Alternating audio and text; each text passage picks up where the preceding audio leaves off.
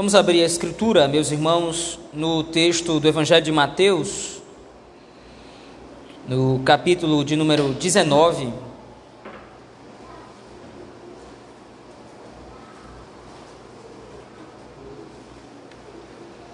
Texto do Evangelho de Mateus, capítulo 19.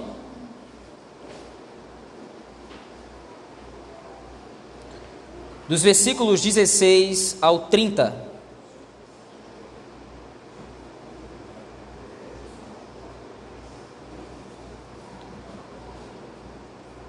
Evangelho de Mateus, capítulo 19, versículos de 16 ao 30. Assim nos diz o texto da palavra do Senhor. E eis que alguém, aproximando-se, lhe perguntou: Mestre, que farei eu de bom para alcançar a vida eterna? Respondeu-lhe Jesus: Por que me perguntas acerca do que é bom? Porque só existe, bom só existe um. Se queres, porém, entrar na vida, guarda os mandamentos. E ele lhe perguntou: Quais?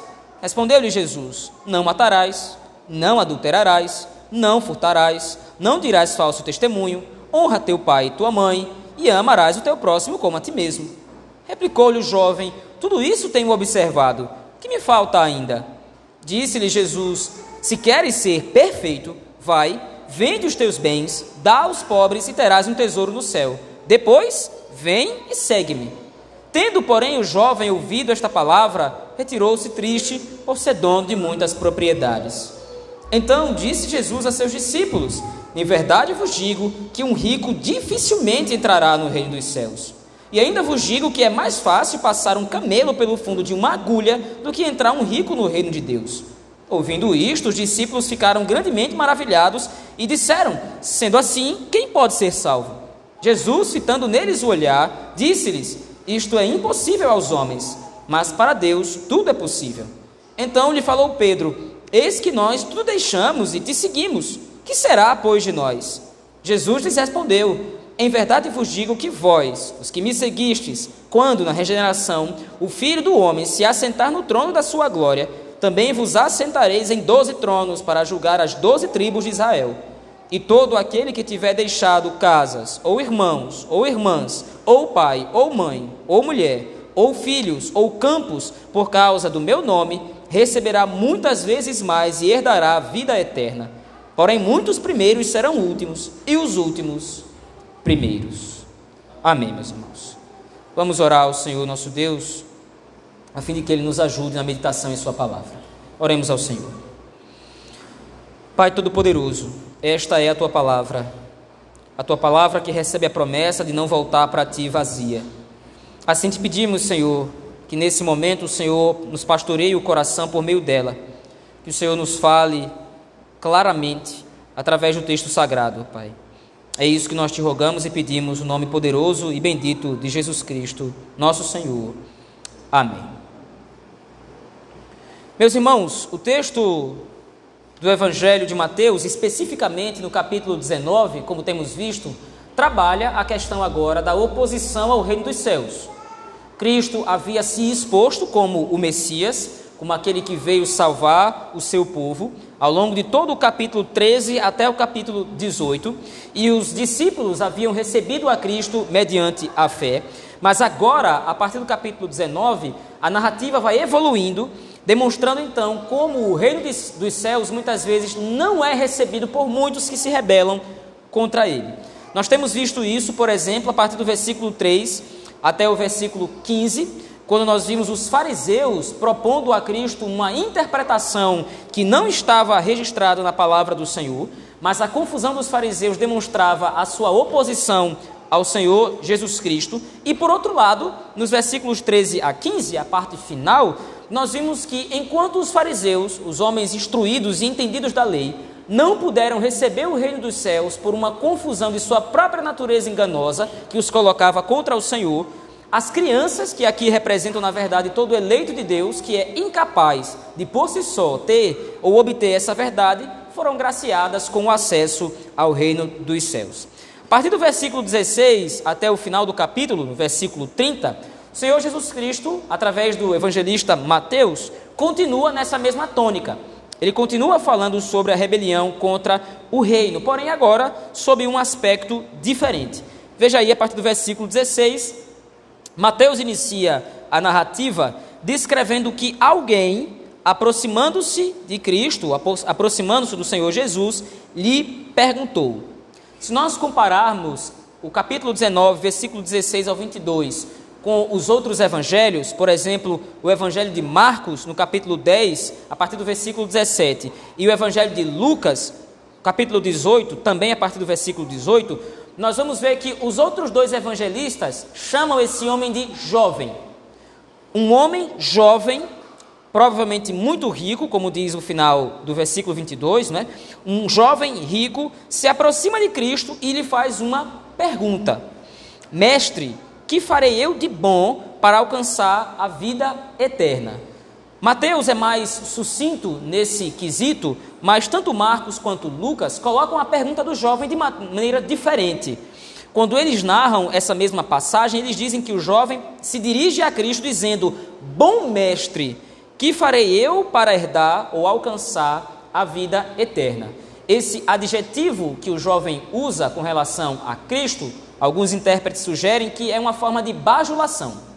O jovem queria agradar a Cristo e por isso chega-se ao Senhor Jesus lhe chamando de bom mestre. Mas a intenção desse jovem não é simplesmente bajular o Senhor Jesus Cristo. Esse jovem é terrivelmente arrogante. O que ele está fazendo é chamar Cristo de algo que ele mesmo achava que era. Ele está chamando Cristo de mestre por entender de alguma forma que estava na mesma posição de Cristo. Esse homem via o Senhor Jesus Cristo como um homem justo, como um homem íntegro, como um cumpridor da lei e alguém que poderia fornecer uma orientação para ele de como poderia alcançar a vida eterna. Então, esse homem, quando se aproxima de Cristo, ele não se aproxima simplesmente com uma dúvida em mente, mas ele chega com uma tentativa de se autoafirmar como muito bom. Então o Senhor Jesus Cristo, de cara, retira a possibilidade de aceitar a bajulação. Veja aí no versículo 17. Respondeu-lhe Jesus: Por que me perguntas acerca do que é bom?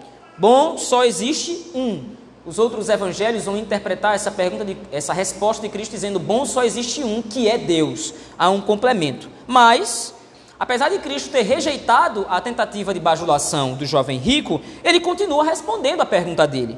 Se queres, porém, entrar na vida, guarda os mandamentos. E aí então o jovem pergunta a Cristo: Ora, mas que mandamentos são esses que eu tenho que guardar? Veja aí, versículo 18, não é? E ele lhe perguntou: Quais? A pergunta do jovem, de fato, nesse momento, parece sugerir uma confusão. Isso porque, posteriormente, ele vai dizer que cumpre todos os mandamentos. Então o jovem rico acha que, de repente, podem haver outros mandamentos que ele desconhece, de repente, que podem conduzi-lo à vida eterna. Mas o Senhor Jesus Cristo vai na contramão disso, respondendo que os mandamentos que ele deve observar são os mandamentos que foram registrados por Moisés, lá no Antigo Testamento. E aí então, o versículo 18 complementa: Respondeu Jesus: Que mandamentos? Não matarás, não adulterarás, não furtarás, não dirás falso testemunho, honra teu pai e tua mãe e amarás o teu próximo como a ti mesmo. Só tem um problema com essa resposta de Cristo, ela não está completa.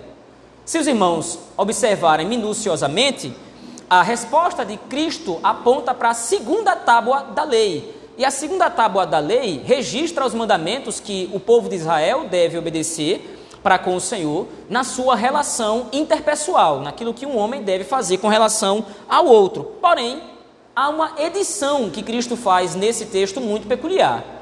Não está contido nesse mandamento o nono mandamento. Não cobiçarás a casa do teu próximo. Aliás, o décimo mandamento não está incluso na relação que o Senhor Jesus Cristo faz. O Senhor Jesus Cristo omite um dos mandamentos e se concentra apenas na segunda tábua da lei de propósito ou de maneira intencional.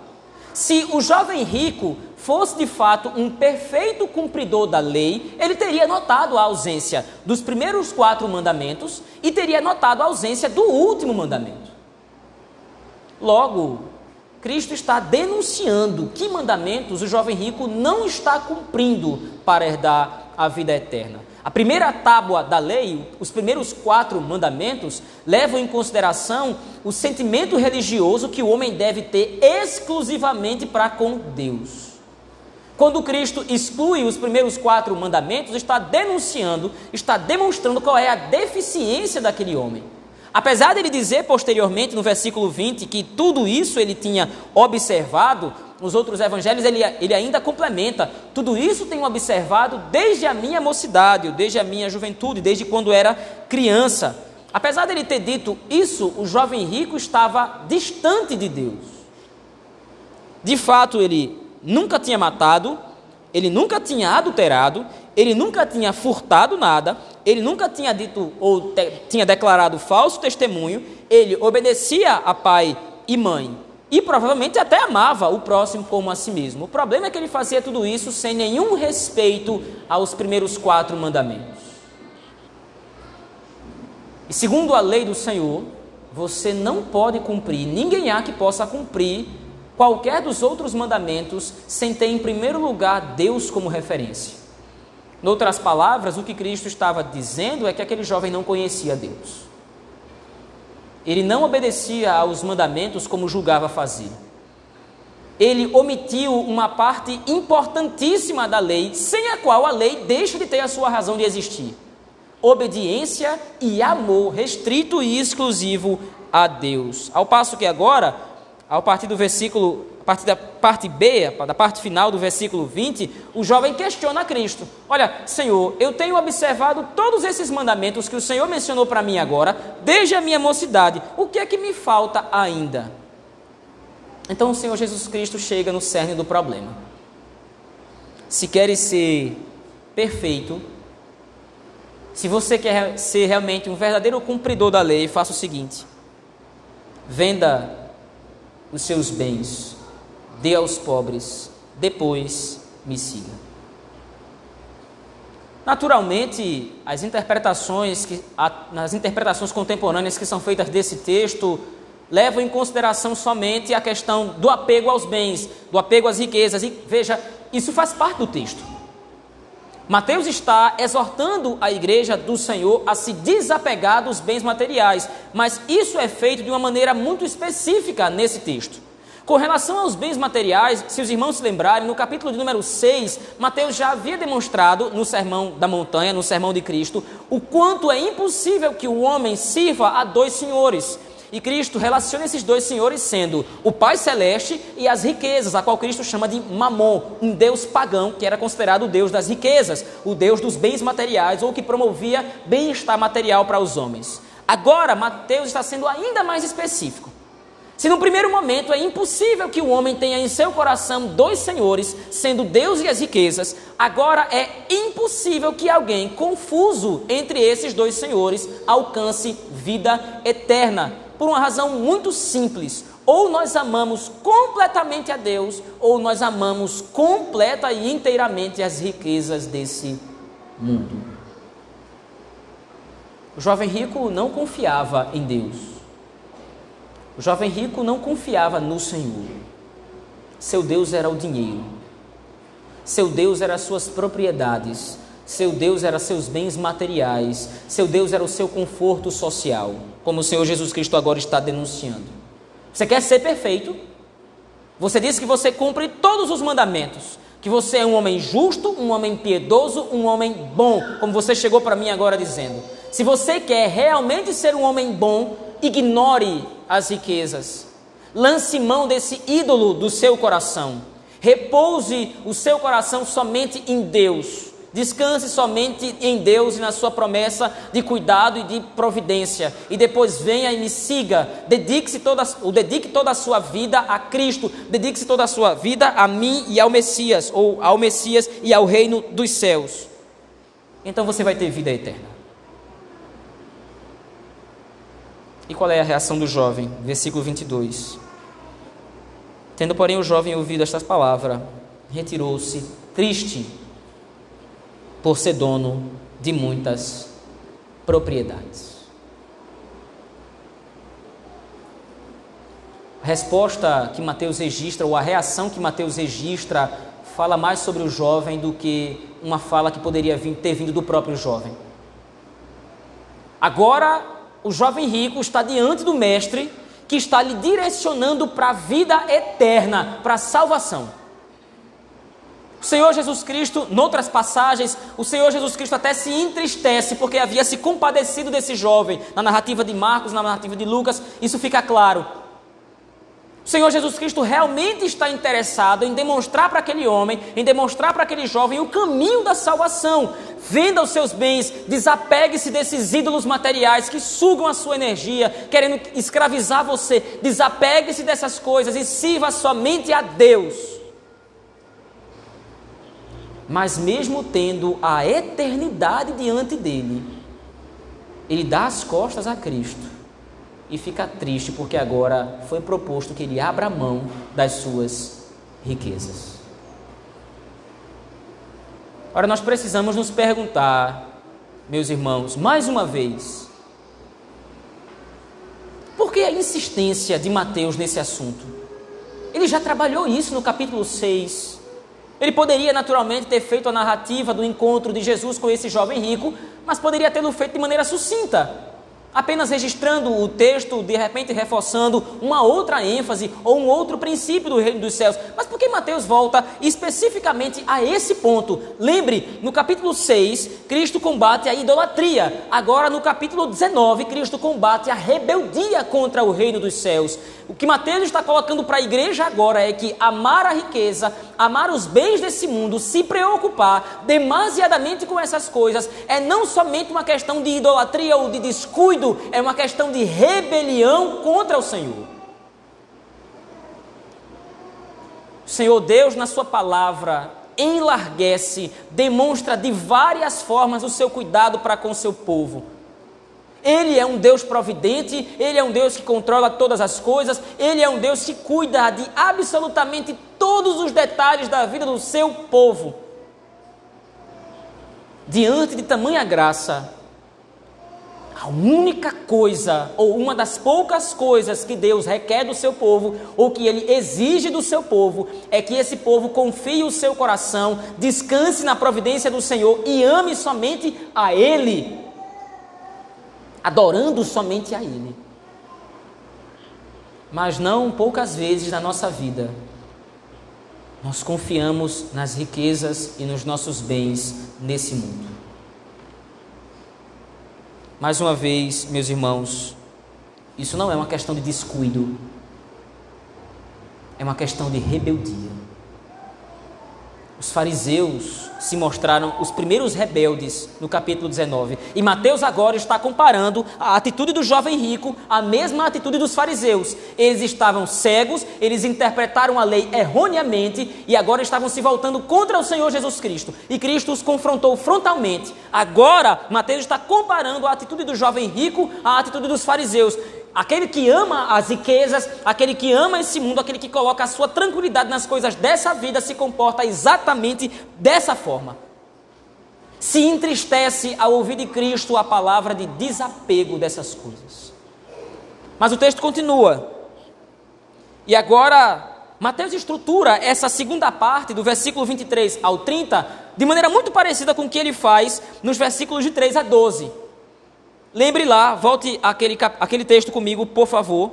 Quando o Senhor Jesus Cristo explica aos fariseus quão alto era, ou quão elevado era o conceito do matrimônio e do divórcio, segundo a Escritura, os discípulos então fazem uma pergunta a Cristo.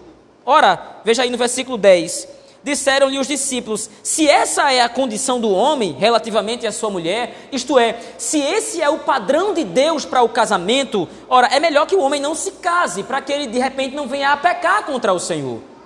E o Senhor Jesus Cristo responde: Veja, nem todos são aptos para receber este conceito, somente aqueles que foram agraciados com a capacidade que vem do alto. É o que nós interpretamos a partir dos versículos de 12 a 15. Então, agora o que acontece a partir do versículo 23 a 30 é basicamente a mesma narrativa. Então disse Jesus aos seus discípulos: Em verdade vos digo que um rico dificilmente entrará no reino dos céus. E ainda vos digo, ele reforça esse conceito ou esse princípio, dizendo: é mais fácil passar um camelo pelo fundo de uma agulha do que entrar um rico no reino de Deus. Aqui há muita discussão para saber o que é camelo e o que é agulha. Alguns dizem que camelo era uma, um tipo de linha muito grossa que dificilmente passava no fundo de uma agulha comum de costura. Outros dizem que camelo de fato se refere a um animal e agulha era uma porta estreita que havia numa das paredes de Jerusalém, que dificilmente um camelo passaria por ali.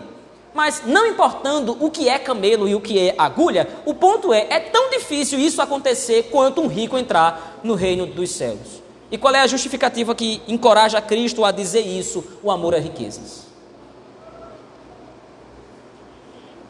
Naturalmente, meus irmãos, Cristo não está sendo contra os ricos somente por sua condição social. O Evangelho não é um evangelho de ideologia social ou ideologia socioeconômica. O evangelho da salvação em Cristo Jesus não é o evangelho que favorece necessariamente todo pobre e desfavorece necessariamente todo rico. O ponto que Cristo coloca é que há uma maior facilidade ou há uma maior tendência de o rico se apegar às riquezas materiais e aos seus bens, se gastando demasiadamente com essas coisas, ignorando o reino dos céus muitas vezes. Porém, os discípulos então se surpreendem. Ouvindo isso, diz aí o verso 25, Ouvindo isto, os discípulos ficaram grandemente maravilhados. Uma melhor tradução, talvez, seria: eles ficaram grandemente espantados ou assustados e disseram: sendo assim, quem pode ser salvo?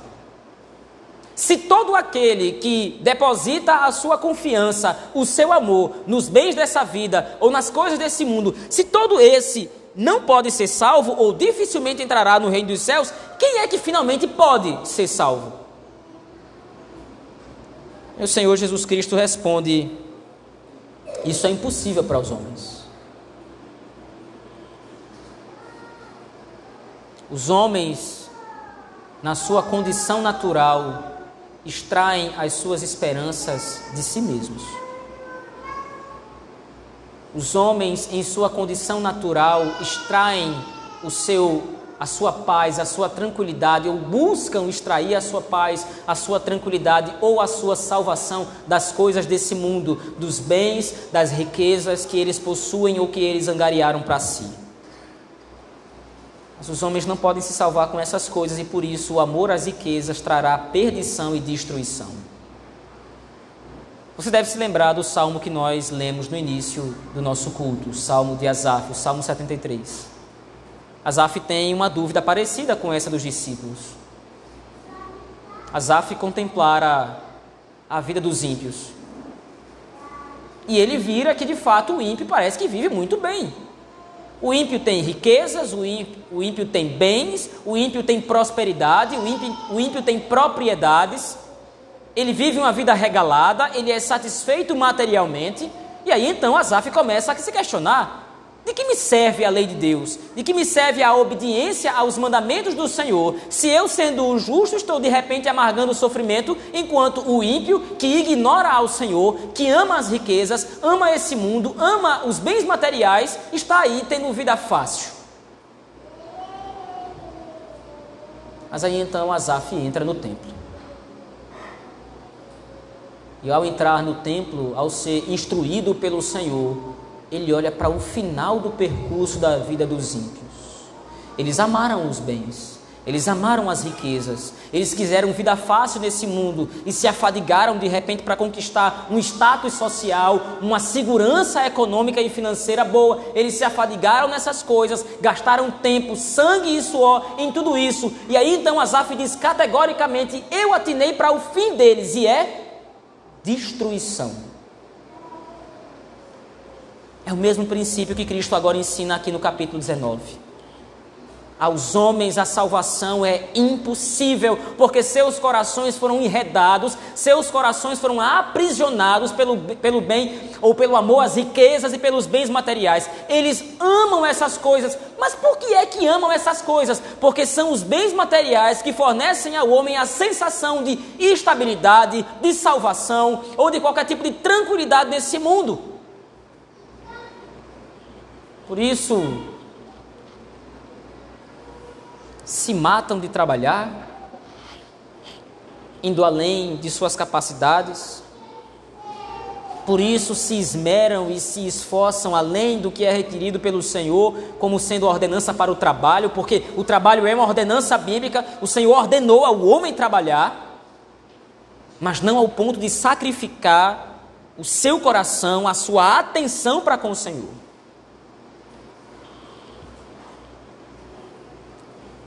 Por isso que isso é impossível aos homens, mas para Deus, Ele complementa a resposta: tudo é possível. Somente Deus pode reverter o coração dos homens. Somente, pode, somente Deus pode mudar o coração, a atenção, o olhar dos homens. Não olhem para essas coisas, essas coisas são vãs e inúteis. Aqui, o ouro que você tanto cobiça é minado pelo ladrão. Aqui a traça corrói, o ouro é corroído. E aí então é agora que Pedro então faz uma pergunta. Então ele falou, Pedro, verso 27, nós, Senhor, nós deixamos tudo e te seguimos. O que é que vai ser de nós? Nós não temos nem riquezas para adorar, nós não temos nem bens para amar, nós nos dedicamos somente a Ti. Nós largamos casas, nós largamos os nossos empregos, nós largamos tudo e nós te servimos. O que é que vai ser de nós?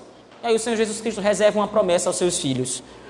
Jesus lhes respondeu: Em verdade vos digo que os que me seguistes, que vós, os que me seguistes, quando na regeneração, ou melhor dizendo, a melhor tradução seria quando na restauração, Cristo está falando no momento em quando ele voltar para publicar o seu reino e para de repente julgar todas as nações, quando na regeneração o Filho do homem se assentar no trono da sua glória, também vos assentareis em doze tronos para julgar as doze tribos de Israel. E todo aquele que tiver deixado casas, irmãos ou irmãs, ou pai ou mãe, ou mulher ou filhos, ou campos ou carros, ou empregos bem-sucedidos, ou qualquer outra coisa nesse mundo, todos vocês que abandonaram essas coisas, ou o amor a essas coisas, por causa do meu nome, receberá muitas vezes mais e herdará a vida eterna. No versículo 30 ele até abre uma cláusula mais específica no texto. Porém, muitos primeiros serão últimos e os últimos primeiros. E Cristo coloca aqui, Cristo faz um jogo de palavras entre primeiro e último. A ideia de Cristo aqui é aqueles que foram mais humilhados nesse mundo. Aqueles que viveram em condições mais miseráveis nesse mundo. E entenda isso. Não é simplesmente que Cristo agora vai se apiedar de uma situação socioeconômica. O ponto não é esse, mas aqueles que mais sofreram nesse mundo, aqueles que mais foram de repente destituídos e mais sofreram com de repente por causa de não terem amado as riquezas, de não terem amado os bens, aqueles que mais sofreram com essas coisas nesse mundo herdarão os postos de maior honra ao lado de Cristo. O verdadeiro cristão é aquele que faz uma troca. O verdadeiro crente é aquele que faz um câmbio. Eu troco riquezas e bens nesse mundo pelo tesouro do céu. Eu troco estabilidade financeira, estabilidade socioeconômica. Eu troco bens nesse mundo, riquezas nessa vida, pelo maior bem que eu poderia herdar: vida eterna. E não é qualquer vida eterna. Lembre-se do que Cristo diz a seus discípulos: Eu morri para que tenhas vida e vida em abundância. Não é simplesmente viver para sempre, é viver com Cristo no reino dos céus para sempre. Texto de Mateus 19, dos versículos 16 a 30, meus irmãos, expõe para nós algumas aplicações que nós precisamos observar na nossa vida. A primeira delas, como nós também já temos visto, é que amar as riquezas e os bens materiais desse mundo é declarar inimizade contra Deus. Pois não pode haver no coração do homem dois senhores.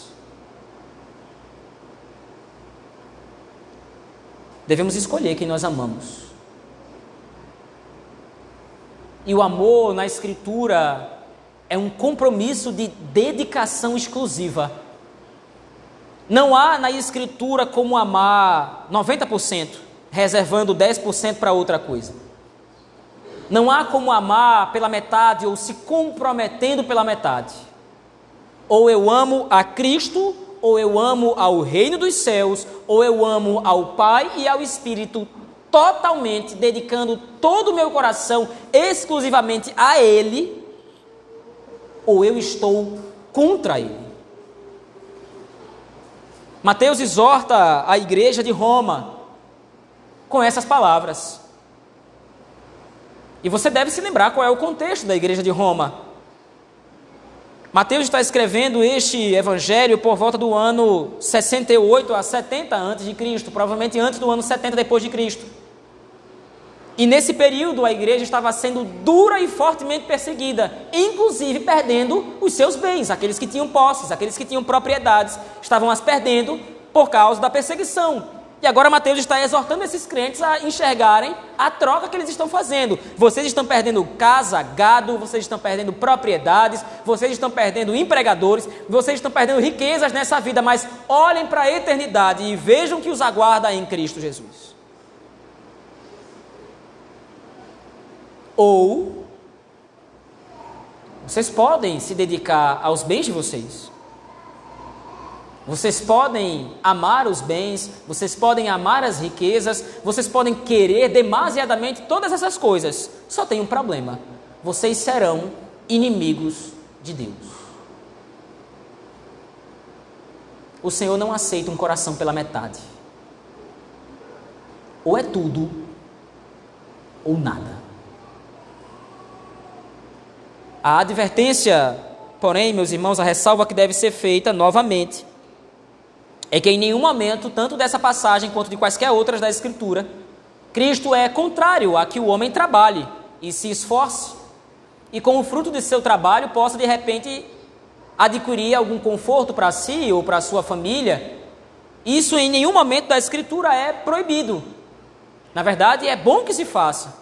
No livro de Eclesiastes, Salomão deixa isso bem claro: bom é o homem comer, beber e se alegrar com o fruto do seu trabalho. Mas o fruto do trabalho não deve estar sentado no trono de Deus em seu coração. O seu amor, a sua dedicação, a sua adoração, o seu respeito e, acima de tudo, o seu serviço primeiro é para com Deus e com os seus mandamentos. Qualquer outra coisa que ocupe o seu coração mais do que Deus é um ídolo, e todo ídolo deve ser absoluta e totalmente destruído.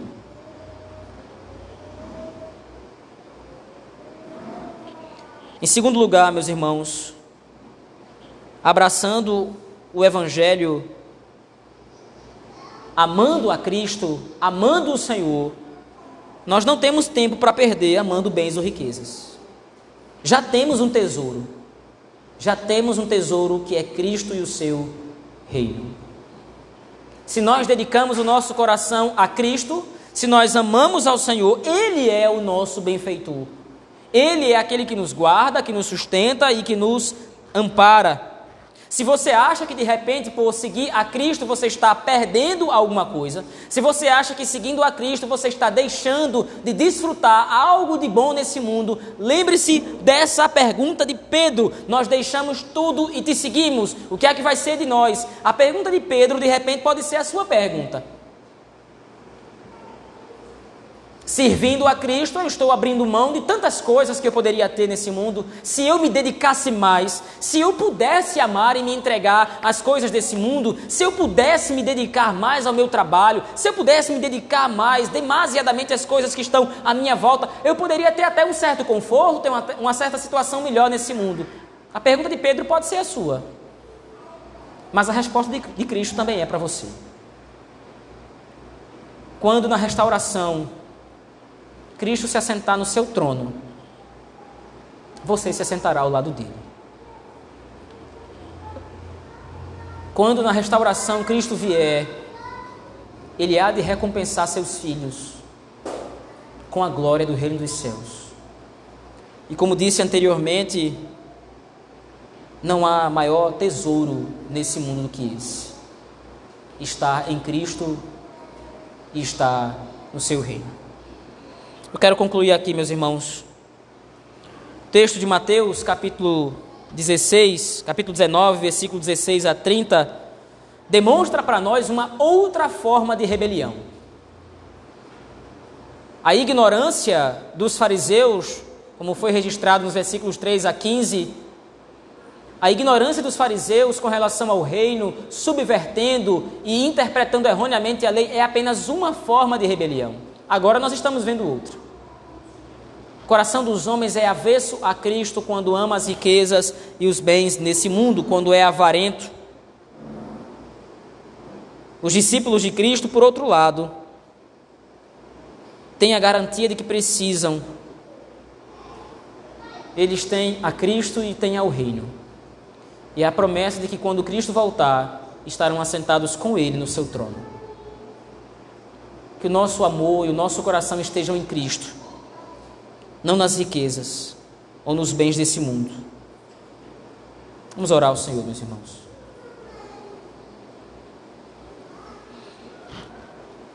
Pai de misericórdia, o nosso coração é terrivelmente enganoso porque muitas vezes nós confiamos nas coisas desse mundo. E nós não somente confiamos, mas nós adoramos aos bens desse mundo, nós adoramos as riquezas, nós amamos a sensação, a falsa sensação de estabilidade, a falsa sensação de salvação que as coisas desse mundo nos concedem. Nós amamos a falsa sensação de realização que o mundo nos dá. Nos ajuda a tirar os nossos corações dessas coisas, Senhor. Nos ajuda a controlar a nossa rebeldia contra Ti e contra o Teu reino, nos voltando exclusivamente para o Senhor.